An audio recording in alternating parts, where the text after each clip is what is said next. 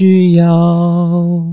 一个相信你的人。各位听众朋友，大家好，欢迎来到电玩店，我是店长迪恩。好，这个周末非常开心，就是跟一些朋友又有聚会的机会。那当然，因为最近开始做 podcast 嘛，所以大家蛮多话题都环环绕在说啊，为什么想要做 podcast 啊？然后到底做 podcast 有什么样的收获啊？其实我觉得给自己跳脱自己舒适圈的一个方式啊，因为。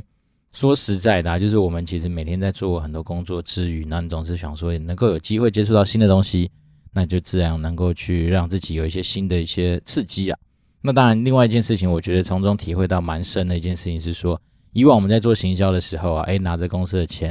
然后当然，另外一件事情，其实你是站在公司那个产品的大品牌之上，站在这种品牌之上，还有一个好处就是说，基本上你很多时候你的行销费用的花费，或是它的成效的来源。并不完完全全说哦，是你在行销的呃投资上面，它很很多时候你这个品牌本身它拥有的自流量，或是因为这个品牌常年累积下来的一些啊、不管是 data 啦，或者说呃玩家数等等，它就已经帮助你在做很多行销的一些推广上面，自然达到比如这种事半功倍的效果。但是啊、最近在开始在做这种就是 p 开始自媒体之后，你才发现说哇，其实你在每一个细节上面，当你今天是一个 nobody 的时候。哦，你在做很多的宣传或推广上面，基本上很辛苦。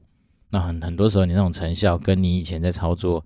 啊，比如自己的产品，或者说已经有一定知名度的产品的那种成效，其实差异真的蛮大的。但另外一件事情就是，我们现在人啊，真的是蛮幸福的，就是说我们有很多的媒体可以使用，尤其是社群平台这件事情上来说，真的是一个让我最近是另外一件开心的事情。呃，就像上一集我有分享到说。在推荐那个冷门的，我觉得经典的游戏那个《钓鱼太郎》的时候啊，那我这次就把它当成是我们就是粉丝页上面沟通的一个封面。然后呢，我没想到说，其实居然引来这么多人对于这个游戏的喜好，然后很多人就开始勾起很多我们以前共有的回忆，例如说这个游戏要怎么去闯关啊，它有哪些特别的技巧啊。然后这个游戏光是在取名上面，你只要名字取对，基本上你就已经赢了一半哈，因为你只要名字取对了。那你基本上他就可以拿到一个隐藏的很多的道具，那基本上是道具全开，甚至是一些那种可能你要花很高单价才能够拿到的道具，也因为这个名字取得好，然后你可能就已经赢了一半。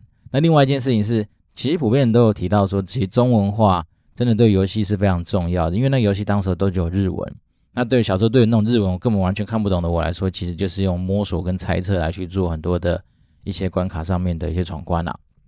那再一次，很多人给的回馈就是说。这个游戏就是经典，很赞呐、然后很多人还要分享他们就是当时候花钱去买攻略本的一些心得。好，那我就觉得说真的很开心，也是没想到自己呃一直以来我以为说是我觉得比较冷门的游戏，没想到其实在很多人心中都有一个很重要的地位。好，甚至很多人还有特别分享到说啊，《钓鱼太郎》是他这辈子玩过，甚至是唯一玩过的钓鱼游戏。然后那我觉得这件事情其实跟我蛮类似的，因为但我不能说我是唯一玩这款钓鱼游戏，因为我中间。也有尝试过去玩一些其他那种比较拟真的钓鱼游戏，我就发现说，其实那种感动度或是趣味度，就不像《钓鱼太郎》这种啊、可能比较可爱风格的 RPG 类型的钓鱼游戏来的强烈。因为太拟真，可能就会觉得说啊，好像真的在钓鱼。那我我觉得有时候玩游戏，其实还是重要的是那个趣味度啦。只说是很多人以前有跟我讲过啊，就是说，诶，你为什么要花时间去玩啊篮球游戏？去你直接外面打篮球就好了，对不对？那当然，我们玩篮球游戏就是一方面喜欢篮球，二来就是篮球游戏它可以带给你一些你可能做不到的事情，好，比如说你操纵的 Kobe Bryant 这样子的角色，好像在里面可以达到一些你可能哦，可能平常根本做不出来的动作。那当然，另外一件事情就是对于我来说的话，那我当然我觉得钓鱼这件事情，如果真的要那么拟真，其实我更喜欢实际上，好，就是去参加不管是海钓或者钓虾这样的活动，因为我觉得这种是另外一种体验呐。所以真的是蛮开心的，就是说看到很多啊、网友的一些回复跟留言，那我就觉得说，真的要感谢有点书这样子的一个原地跟平台，能够让我们说啊、以前小时候所不知道的事情能够一一被验证。那当然，这也也就是另外一件事情，就衍生出另外一件让我觉得稍微比较难过的事情啦，就是说，因为啊、社群平台这个地方，你可能很多时候你确实不知道对方是谁哦。那我就是在这个周末我也做了另外一个尝试，想说，哎。既然讲到蛮多有关于啊经典游戏的一些故事嘛，所以我在推广上一集的时候，我就试着去找 PTT 这个平台来去做一些文章上面的一些发文。那我觉得很遗憾的是，因为我们公司就是规定我们就是必须要去揭露说我们是暴雪员工的身份，所以我可能稍微在 hashtag 上面讲了一下说，哦，我是现任的暴雪员工。好，然后就有网友就直接留言就供血。嗯，我觉得这件事情其实，当然你说我心情有没有受影响，我觉得还是一样老话一句，就是我觉得还蛮复杂的。那复杂的地方是来自于，并不是来自于生气或是怎么样，而是觉得很可惜啊。也就是说，当我们今天其实试着要去把一些呃蛮不错的一些游戏，甚至根本就不是暴雪的游戏来推广给大家的时候，那你只是因为我们在这边服务嘛，那你就开始做一些呃贴标啦，或是谩骂。那我觉得这就真的很可惜。所谓可惜的地方是，一来是你可能真的失去了说哦，好好去听到一些有价值的东西的一些啊、呃、可能。那另外一件事情，当然就是说，其实有时候你去帮人家贴标签，比如说好，你觉得而言，你就是说我是供血，然后等等这样子的东西，其实对于实际上来说，嗯、你对于增加游戏开心度啊，或增加对于游戏这种东西的呃好玩度，其实它没有实质上的帮助啊。所以不管说，我之前在跟别人在闲聊的时候，我有讲到说，其实我们蛮就蛮期待，就是说，如果玩家你们真的是想要得到一些更好的一些游戏体验，哦，哪怕是说可能觉得连线哪里不爽啊，可能哪里 bug 多啊，那甚至可能有时候你觉得哪些商品可能推出来不符合你的期待啊，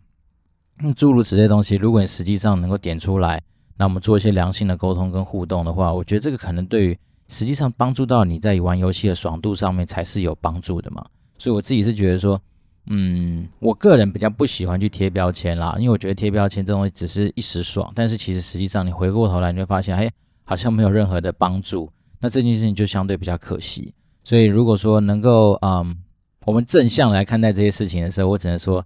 持续呼吁再呼吁啦，就是说，如果说我们真的希望能够有一些啊，不管是好的节目内容啊，甚至说一些啊，实际上真的有帮助到你的一些观念的话。其实我们可以减少这种啊、呃、比较没有意义的一些标签式的一个沟通，而反而是说可以落入在一些比较实际上的一些话题上面讨论。对，那尤其是针对于游戏的很很多过去的回忆啊，或是经验，我觉得这种东西拿出来讨论，其实大家都蛮良性的。然后，但只是说，当我们有时候少数的看到这种东西，你就是呃多少会觉得有点阿杂。那这是我自己这个周末的一些小心得，但是我觉得真的蛮开心的。因为有非常感谢有脸书这样子的一个平台，然后脸书这个平台不只是说哦让我知道说原来我关注的东西其实没那么冷门，然后当然它的量可能也许不到那种几千几百万那么多，哦，但是其实有几百个人给你一些回应，你就会觉得说啊原来真的不孤单。好，我讲到为什么孤单的原因是因为这也是另外题外话可以分享，是我小时候啊，我记得以前那种电玩店是可以，哎，另外一种电玩店，实际上的电玩店。啊，你是真的是可以花钱去跟老板说，老板我要租一个啊，比如超级任天堂的时间，然后他就给你一个，比如说那个电视帮你打开，然后比如说十五分钟可能十块或多少钱，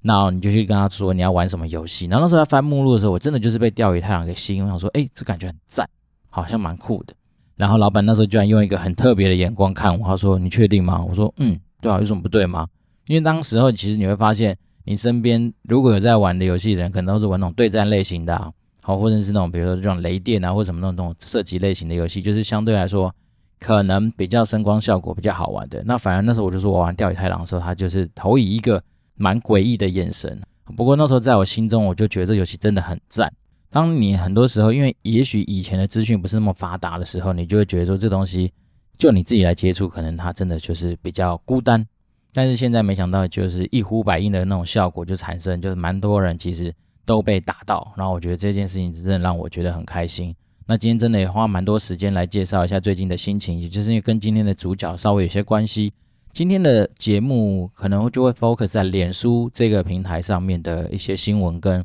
啊，不管是财报的一些见解，甚至是我对于脸书这个地方的看法跟想法。那当然，如果说中间有一些东西勾起了你的一些回忆，甚至是说让你真的觉得脸书这个地方好赞赞，其实这就是它厉害的地方。那也就是我们今天这个主角。好，那今天看到的那个新闻，那个新闻就是讲说，其实脸书也要进军云端游戏了。那当然，它的那个平台目前来说，就是呃，只能够用在 PC 跟 Google 的系统。那一方面来说，iOS 基本上不能用了。那不能用原因很简单，其实也就是 iOS 它也都规范嘛。那只是目前规范好像都没有办法开放给脸书来使用。所以呢，就是说，它目前还是主打，就是未来有机会应该先上 PC 跟 Google。那它的使用其实很简单，当你只要看到任何动态消息是有关游戏的时候，你给它点下去可以直接玩。呃，这就是他的新闻里面所提到的。那么里面另外提到一个重点就是说，他们其实并不是要去取代啊，目前在不管在 PC 或是说在各个家用主机上面平台的游戏地位，而是说他希望能够提供给玩家一个新的选择。那我觉得这件事情其实我那时候看到的时候，我觉得蛮震惊的。他就是让我带回我以前第一次接触到哦，开心农场哦，开心水族箱一堆开心系列游戏的那种过去。也就是说，其实很多时候啊。这种平台它能够茁成长跟茁壮，好像也并不单单只是说啊，你只要把你的会员数一直灌进去就好。那有时候它确实需要一种类似于游戏这种东西的媒介。哦，如果我相信，呃，有跟着我经历过那个以前脸书刚起飞的，在台湾刚起飞的那个年代的时候，你就会发现说，脸书那个时候好像真的是因为开心农场或是开心水族箱之类的游戏，帮助他有效果的去建立他的那个社群里面的人数。那这件事情我觉得就是很有趣的地方，因为以前大家都流行说，哎，偷菜嘛。那当然是一方面，我觉得台湾人真的在跟风这件事情上面，绝对是在全世界排名前几名，不会落后别人。所以当时那时候大家的话题都在说，哎，你今天偷我的菜，或是你今天有没有偷菜之类的东西，大家就开始至少没有用过的人会产生好奇心。哦，所以当然就是那个时候要真的是鱼帮水，水帮鱼的一个状态之下，那脸书当然我们后面也都知道说它越来越成长茁壮嘛。虽然说，当然很多人现在说啊，可能年轻人越来越少用脸书，他们可能转往 IG，但是不要忘记，IG 其实也是脸书下面的某一个子平台啊，他们其实是同一个公司嘛。所以我自己是觉得说，这东西当然它就是你把它想象成就是说它在整个呃平台的分层上面，让比如说呃习惯用脸书的人，然后可能是我们这种中年人啊或者老年人，他们好不容易习惯了说，我学会了怎么样用脸书，他们自然就比较不会转到去 IG 这样新的地方。那但是对于可能年轻人本来就是喜欢追求一些酷啊，甚至是我觉得说，呃，年轻人可能就觉得在自己的特色的表现上面，总是希望有一些新的东西的话，那当然 IG 就提供给他另外一个新的选择。但是这两个东西，它其实都在脸书的啊、经营范畴底下啦。那就像我们最近在下自己在下一些啊、呃、粉丝团上面的一些推广的时候，你就会发现说，其实很多的时候，他就问你说，你脸书跟 IG 是不是互相要去推广啊之类的。所以这两个东西基本上对于脸书这家公司来说都是同一个东西，只是说我再来猜，他可能因为真的也发现说 TA 的组成上面非常大的不同，然后所以他自然在整个东西的设计上面就有它的一些差异性在。那当然，我觉得其实呃，我们大家都说嘛，其实二战之后的婴儿潮本来就是在，目前这个时代上面相对来说含金量比较高的一群人。那这群人特色就是目前现在年年事已大哦，但是。他们就是有钱，那有钱之余，他们又很怕死，但是又很想要能够在自己的生活圈上面能够更多的拓展，然后能够让大家觉得我自己好像还能够继续走下去，然后甚至啊，因为假如那种赞啊能够得到，他们其实也是蛮开心，而且得到蛮多的成就感，跟我不知道是虚荣心还是怎样。然后因为我自己有一个长辈蛮有趣的，他好像大概是前年还是去年吧，开始玩脸书，然后刚开始开始玩脸书的时候，他就会发现说，诶，为什么我都没有帮他按赞？好，然后最有趣的地方是，他居然找我妈跟我讲说：“哎，你怎么他都没有按赞？他是怎样？是没有看到还是怎么样？”我就心里想说，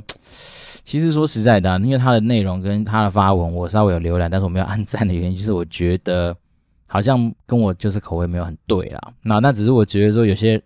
呃长辈他们就会用这样的方式来凸显出他们对这些东西的重视。好，那我只是觉得说，你看他这样的平台跟这样的市场一直以来。不太会小了，因为它的人口就是那么多。好，那这是题外话。那当然，另外一件事情就回到我们刚刚说的，就是针对脸书进军云端游戏这个东西的新闻之余，它的目的啦，其实也也就是想希望说能够去降低它的广告跟实际上体验的一个距离。好，因为我们会发现说，现在其实你看到很多的呃手机游戏开始已经有加入那种，就是你可以稍微简单玩它一下这样的机制，但它毕竟不是那么完整。然后，甚至他可能给你体验的都是一些他另外去开发出来的，然后体验的一些呃可能步骤或是一些小的一些关卡。好，但是未来他们期待当然就是说，因为脸书如果能够串流到那个所谓的云端游戏的话，那可能你未来看到的就不只是一个广告，而是说它就是一个你可以玩的游戏。所以讲白话一点，就是说我不跟你啰嗦了，反正就开始玩。你觉得看起来很赞，就开始玩。好，然后玩到觉得诶你觉得不错，那你就直接去。啊，可以下载的地方把它下载下来，那只要有完整的游戏，当然就可以继续接着你之前玩的进度继续走下去。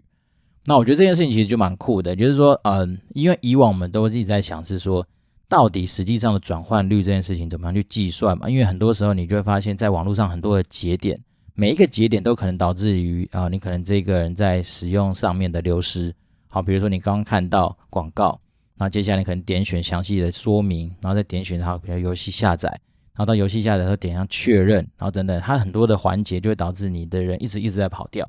对，那当然这件事情它的好处就是直接告诉你说，你看到就直接下载结束，哇，那就是它跳掉非常多中间的环节。那当然我相信这个对于广告主或是对于啊、有在从事这方面投放的行销人来说，绝对会是一个非常好的一个利基啊。那当然，我觉得这种东西平台可能在手机上面就是相对比 PC 上面适合很多，因为因为手机可能很多时候你在点选上面相对就会比 PC 在更为方便。那另外一个他们说。他们想要做这个串流游戏的另外目的是想要去凝聚用户。那他们新闻公布的数据就是说，啊，目前大概三点八亿人玩过他们游戏，就玩在脸书上面玩游戏。那这个东西，我们先说不要去探讨绝对的数字，然后我们只要知道说，哦，好像很多人在玩，有这样印象就好。那另外一件事情，用一些历史东西来让大家回馈，就像刚刚说的，当时候早期不是有一个开心农场啊、开心水族箱，好，那大家就会发现说，你脸书上面就充斥着这些你朋友都在玩这样子的一个现象。好，甚至另外一个我觉得蛮经典的例子可以举举给大家去回忆，就是你们还记得那个 Pokemon Go 刚上市的时候，那时候我记得我完全没有 follow 到这个游戏，它到底什么时候上市的一些新闻。但是我就记得每某一天早上的起床之后，我就发现，诶，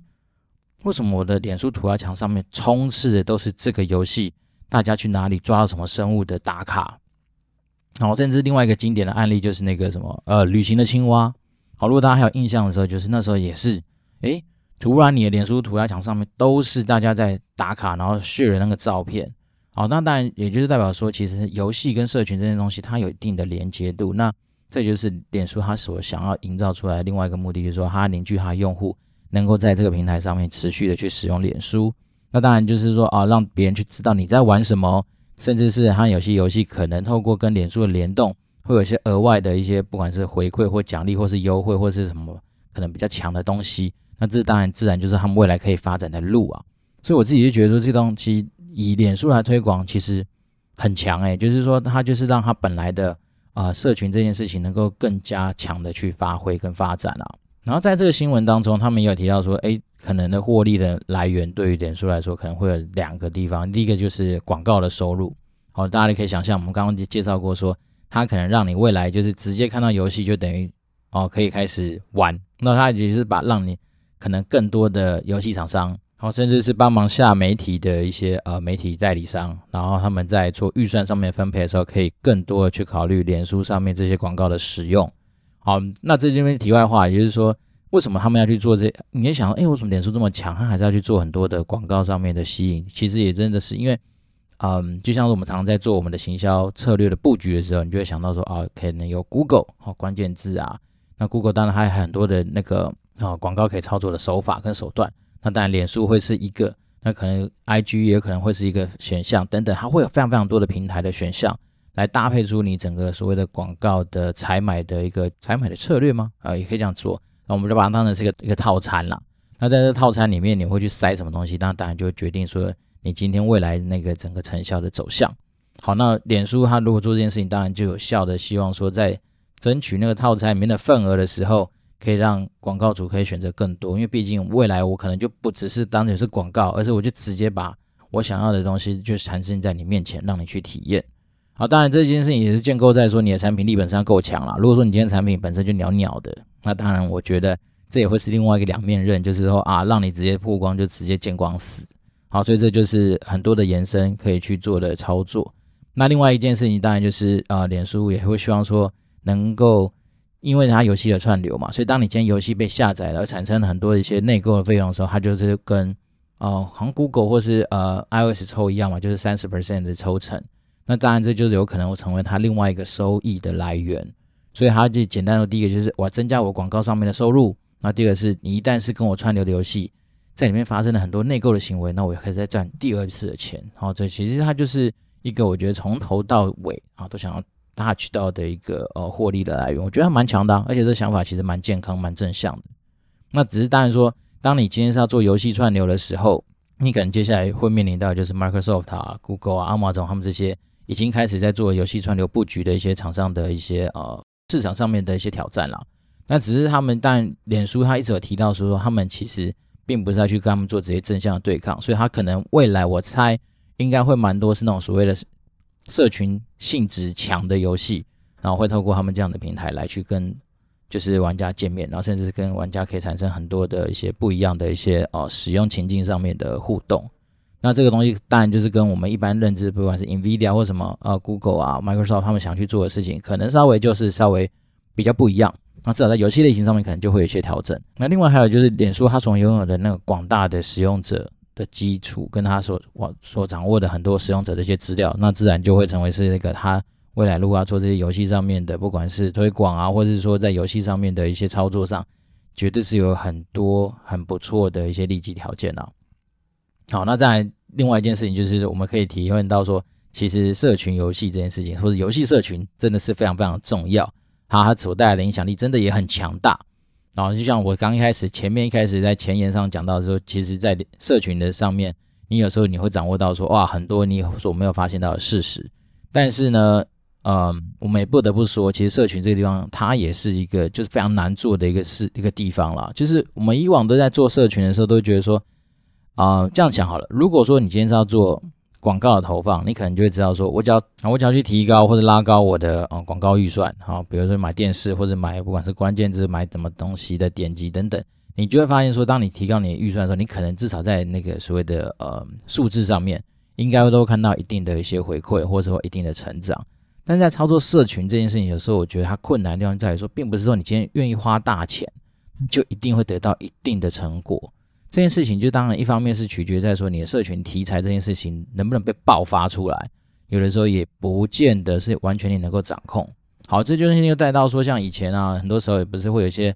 被大家在短时间之内疯传的一些，不管是迷因好，或是说一些啊、很有趣的图呃梗。好，举例啊，比如说台风天来干嘛？但就在泛舟嘛，对，那那时候创造出了一个泛舟歌这样的一个短时间的一个效果。但是这种东西。说实在的，你很难在真的在做社群的呃操作的规划的时候就想到。那反而很多时候，有些时候就是说，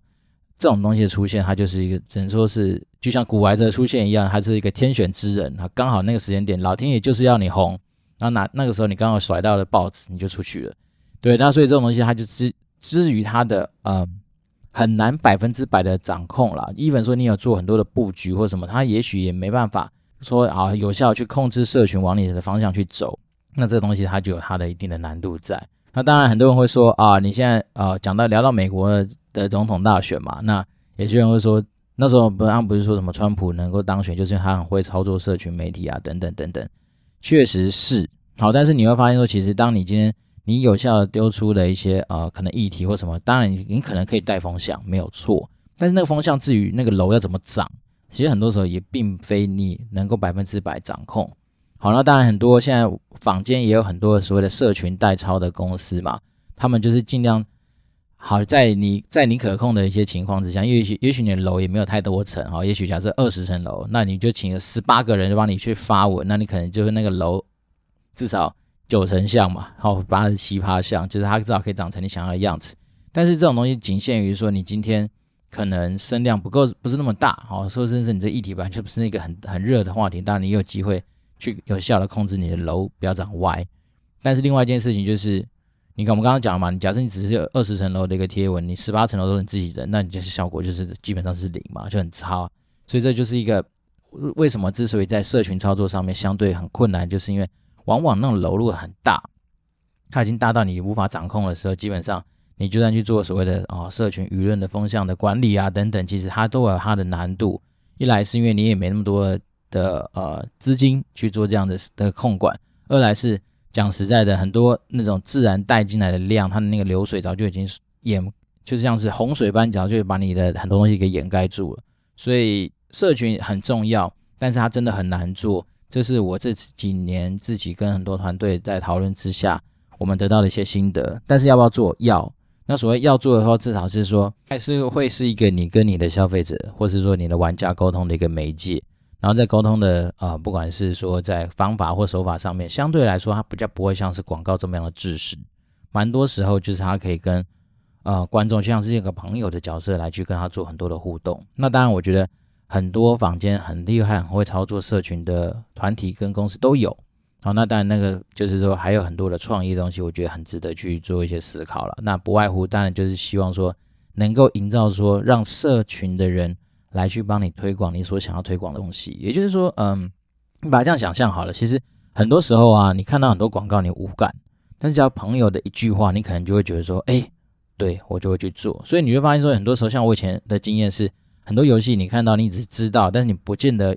最后会去行动。但是往往朋友只要跟我推说：“哎，我们最近都要玩什么？要不要一起来玩？”或者朋友一句话说：“哎，我我想玩什么？你可以陪我玩吗？”啊，当然有时候妹子就更强嘛。妹子只要说：“哎，我因为一方面我还必须说，玩游戏的女性当然比例还是比男性少一些。所以当有女生愿意说啊找你玩游戏的时候，通常我想蛮多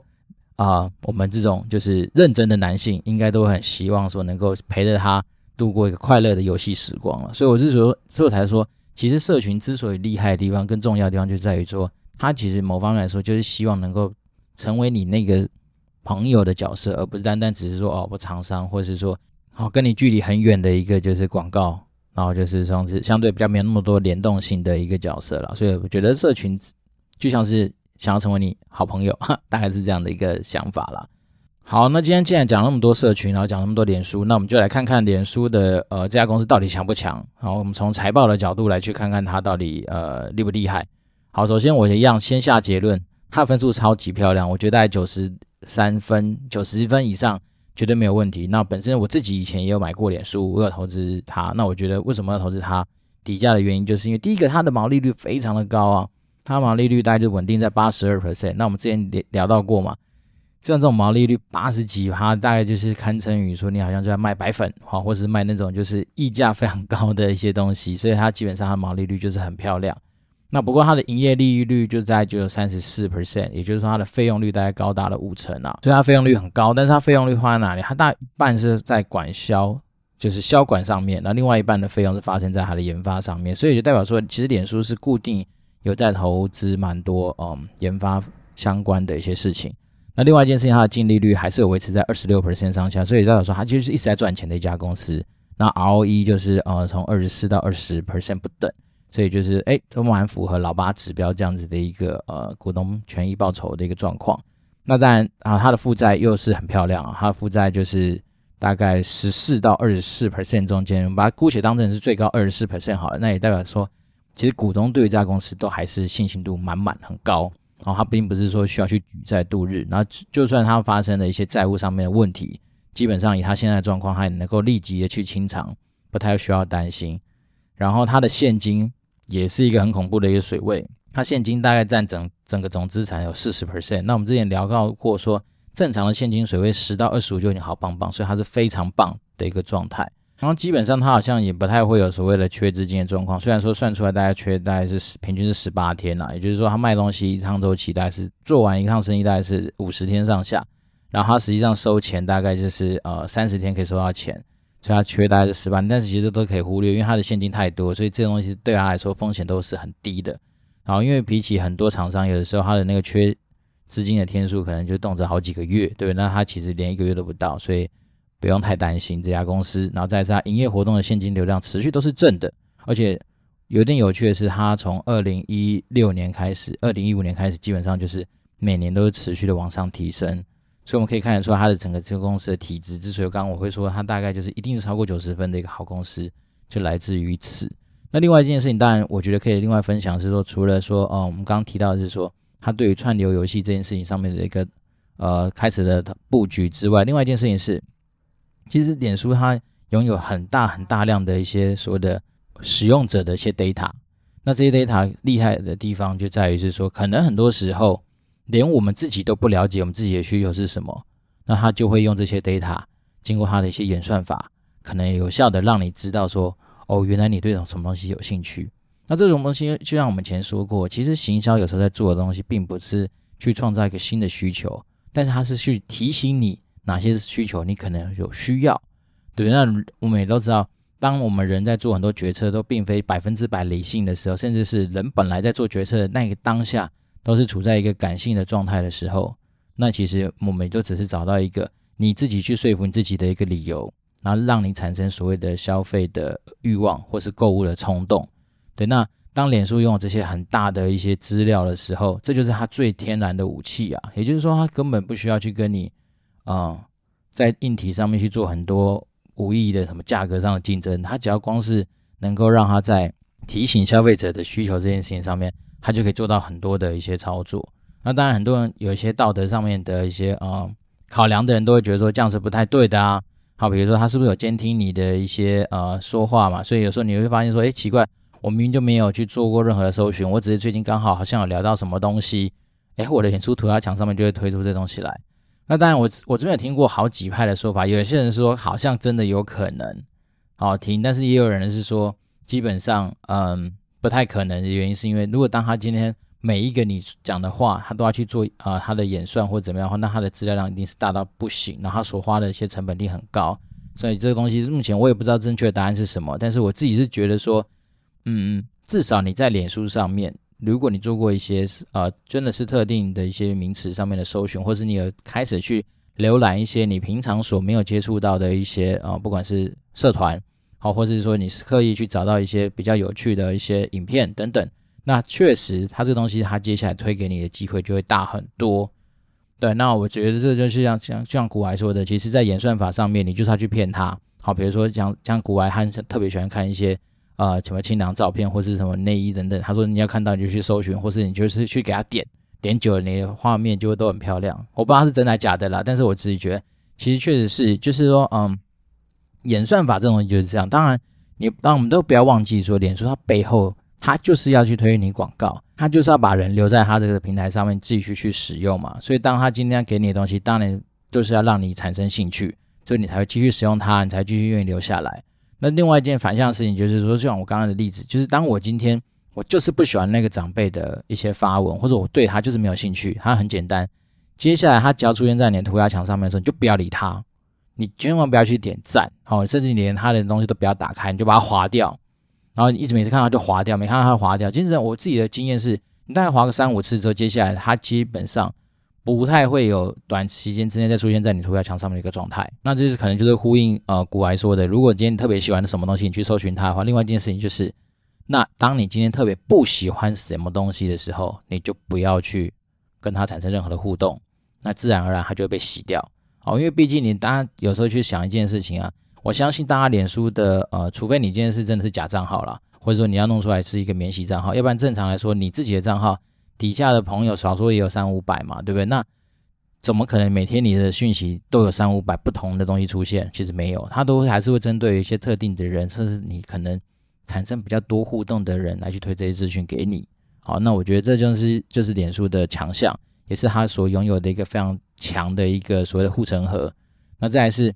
我们刚刚提到说嘛，二战过后的婴儿潮的那一群长辈们，好，就是现在可能年纪稍微大的一群人，他们好不容易学会了脸书，因为对于他们来说，用三 C 产品本来就会是一个很大的一个门槛，跟他们自己心里面上都会有一些障碍跟恐惧。那好不容易他们透过啊、跟小孩子的互动啊，说你们教我怎么用啊，好不容易大家把它教会了。你想想看，你今天跟他讲说，哎，我们有个新的可能平台产生，你要不要去用看看？对他们而言，他们可能要转转换就很难。那这也很容易去呼应说，很多人说啊，现在脸书好像都是老人家在用，其实也不是说不可能，也不是说他不能那么真，但是这就是一个现象，就是说，因为对于年纪比较大的人来说，讲真的，你要让他们去换一些，嗯，不管是三 C 的装置，或者是说一些他们习惯使用的一些 App，他们那种天然的护城河是非常非常的大的，因为他们转换障碍基本上就是很高。或者他们转换成本也高，那种成本不止发生在老人家身上，还发生在我们自己身为子女的人身上。原因是什么？因为你要重新教他。好，那我觉得这种东西很有趣的是，如果你今天是年轻人，你就想说，看我还换了一个 app，重新换一个 app 有这么难吗？重新注册要怎么样？真的就很难。好，对很多长辈来说，光是叫他重新注册一个账号，哦，有时候要填一些资讯，然后尤其是现在很多这种新的验证码，又跳出一些什么啊、防止机器人的一些可能一些画面。好，下面哪些是树啊？哪些是什么？那他可能对，可能就在那边就卡关卡很久，所以就这诸如此类的东西啦，都会成为很多我们现在认知的所谓年比较年长的人从脸书移转出去的一些障碍。好，那最后才说，基本上今天分享的东西蛮多都是跟呃脸书跟社群有关的。那我们也就是说透过哦财报来知道说，哎，脸书真的很强，很不错。好，那这是我今天的一个小分享。那最后一点时间，我们留给看看有没有什么新的留言。好，第一位是呃 W at at W 一二四三，他的抬头叫做 The Best Ever，然后内容是 The Best Ever Podcast for Marketing，Highly Recommended。OK，Thank you very much。好，这是应该，嗯，我第一次收到全英文留言，所以我不知道要回答他什么。但是，对，就是感谢他，我们持续努力。Yeah, that if you are the Taiwanese, please just uh, type in in Chinese, it will be fine. But if you are truly from uh the other countries, I really appreciate your um words. It's that's really touched And impressive. Thank you very much. Yeah，感谢我们听众。Yeah，觉得蛮特别的，蛮特别的。对，而且毕竟第一次在啊节目上面讲英文，其实也蛮。有点害羞。Anyway，好，下一个是呃，Photo MG 哦，五星吹捧。身为布道大会后录音的二号来宾，也同为股癌为榜样的单单口 Podcaster，认识之后立马开听哦，感谢感谢。嗯，对，那我觉得其实在这条做 Podcast 的路上面，确实就是有机会认识到很多不一样的生活圈的人，好，包括说嗯。有一些 podcast 社团啊，甚至是实际上去参加一些活动认识的人，所以我觉得这东西都蛮特别的。那这也是持续让我们能够继续做下去的原动力。好，那今天不推歌，但是跟大家推一个歌单，好，叫做也就是来自于那个股癌，股癌就在那个 Spotify 上面做了一个耳认证的歌单。那我自己也花了一点时间，好，帮他把那个 Spotify 的东西移到 KKBox 上面。所以如果大家都看到说，啊，KKBox 上面搜寻耳认证，啊，认证就是那个认证，大概就是那个认证啊，那。你就会看到那个歌单，那那个就是呃，我应该会再找时间，就是说，因为股癌说他可能持续会去更新那个歌单歌单嘛，那我应该就是会花一点时间，反正已经做好了嘛，那就稍微去看看有没有哪些新增或删减的歌，然后再把它抓进去那个歌单。所以现在目前应该是在呃 Apple Music，然后 YouTube，然后 Spotify 跟 KKBox，呃，如果你搜寻耳认成，哦，应该就找得到啊古外推荐的歌单，那里面的歌我觉得。哦，原来蛮多，我觉得我自己也很喜欢的。可是我以前我听西洋乐的坏习惯就是我只是会听，哦，我知道是大概是谁唱，或者说我觉得好听，可是我都通常很没有去把那个歌名或者是说呃原唱把它记下来，所以很多时候就听过，然后真的忘记它的名字是什么。但我感觉就是股癌把这些东西贴出来，就是我觉得很赞。然后一些歌真的是，诶，嗯，原来以前就是都蛮喜欢的，那真的很好听，而认成，大家可以去找一下。那比例还是西洋乐居多啦，但是中文乐我觉得也蛮蛮多，啊、蛮不错的。嗯，那今天就是借，但是站在巨人肩膀上，哈，借用，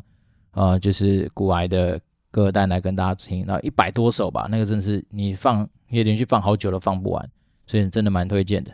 好，嗯，那今天这个节目上的时候应该是周一吧？那虽然说周一最近阴雨绵绵，可能性大家心情会稍微比较没有像是啊热阳光。普照的时候这么热情，但是我觉得啊、一周的开始就会是一些很多新的事物开始的时间点。那祝福大家有一个愉快的一周。那我们今天是电玩店，我是店长迪恩。那如果任何的问题或是想要交流的东西，都不吝于给我们指教。那当然，希望说还是能够在流量上面跟订阅数上面有所努力了。希望大家能够持续给我们支持。那我们下次见喽，拜拜。